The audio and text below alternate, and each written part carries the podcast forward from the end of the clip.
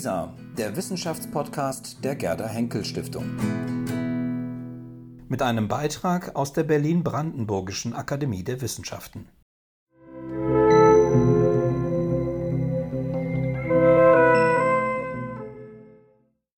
Die Kostümfigurinen stammen von dem bedeutenden Schauspieler und Theaterdirektor August Wilhelm Iffland. Im Zuge einer entscheidenden Etappe seines Lebens resoniert er über die Zusammenhänge von Lebenszeit, Lebenskraft, Beruf und materieller Entlohnung, auch im Hinblick auf die Kunst. Lauschen Sie einem Beitrag des Ifland Editionsprojekts. August Wilhelm Ifland war Schauspieler, Dramatiker und von 1796 bis zu seinem Tod 1814 Direktor des Berliner Nationaltheaters. Unter seiner Leitung wurde es zum bedeutendsten und innovativsten in Deutschland. Die Stücke Friedrich Schillers und die Shakespeare-Übersetzungen von August Wilhelm Schlegel erlangten durch Iflands Aufführungen ihre heute noch anhaltende Popularität. Sie stehen hier vor Bildtafeln einer im Jahre 2007 eröffneten Ausstellung, die Kostümfigurinen aus der Ära Ifland zeigen. Sie sehen eine von fünf Abteilungen, hier die Kostümfigurinen von Rollen, die Ifland gespielt hat. Ifland hatte das Spielen auf dem Theater vom Dilettantismus befreit und zu einer eigenständigen Kunstform gemacht. Er war der erste Bühnenstar Deutschlands. Auf dem Berliner Theater spielte er über 100 verschiedene Rollen in Tragödien und Komödien. Ifland war sich seines Könnens und Talents als Schauspieler und seine innovativen Fähigkeiten als Theaterdirektor bewusst. Aus diesem Grund tritt er im Jahre 1802 in einem Schreiben an den preußischen König, in dem es um sein zukünftiges Gehalt geht und dem offenbar ein kritisches Schreiben des Königs vorausgegangen war, selbstbewusst auf.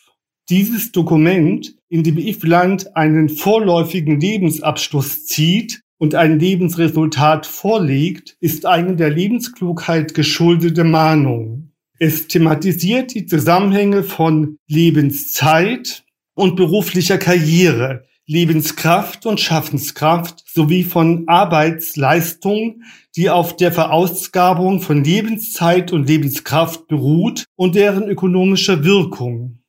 Ifland stellt einen Zusammenhang zwischen künstlerischen Leistungen und ökonomischen Werten her und er betont, dass ein Kunstinstitut keine kaufmännische Einrichtung ist, wenngleich er sich genötigt sieht, sich zu taxieren. Er betont, dass die künstlerische Triebkraft etwas Besonderes sei und deshalb aus nicht gewöhnlichen Ressourcen gespeist werden müsste, um nicht vorzeitig zu erlöschen. Iflands Brief ist ein eindrückliches Zeugnis dafür, dass der Schauspieler und Intendant Arbeit und ihre gesellschaftliche Wertschätzung als wesentliche Aspekte betrachtet, die den Lebensweg durch Tiefen und auf Höhen führen.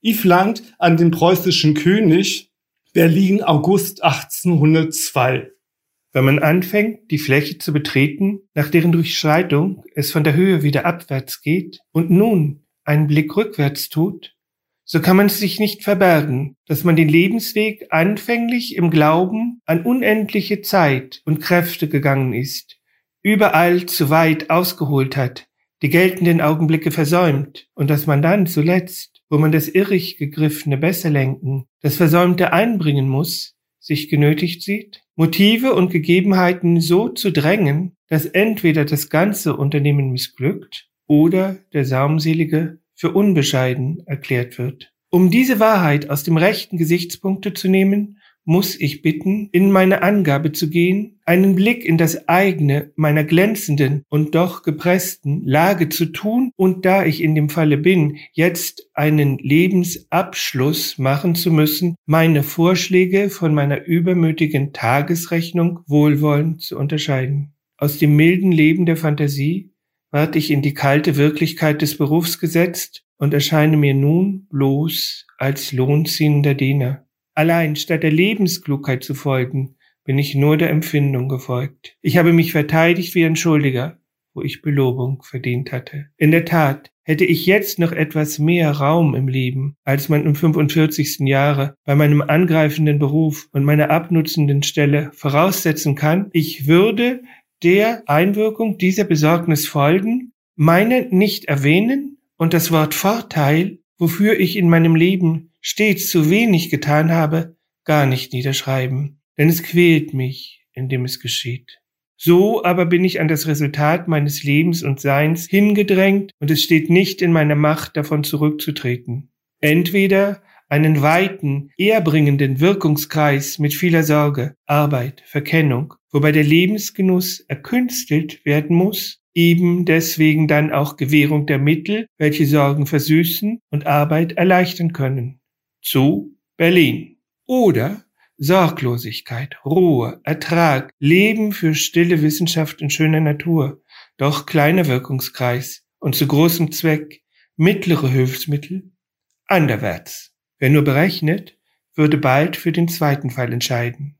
Dankbarkeit, Anhänglichkeit an die, welche hier mir Wohlwollen erweisen, ein starker Zug der tiefen Empfindung für die Regierung, welche hier waltet, entschieden somit für Berlin, nun muss ich in den Stand gesetzt werden durch eigene Ausgaben, für welche nun einmal die Form keine Anführung in den Rechnungen zulassen kann, Arbeiten erleichtern und Sorgen versüßen zu können. Die Verwendung meiner Lebenskräfte geht im strengen Sinn von morgens 6 Uhr bis mittags halb zwei und von Nachmittag 3 Uhr bis abends 9 Uhr und oft noch von 10 bis 12 Uhr mit der seltenen Ausnahme einiger Besuche alle Tage fort und fort für die Theatergeschäfte dahin.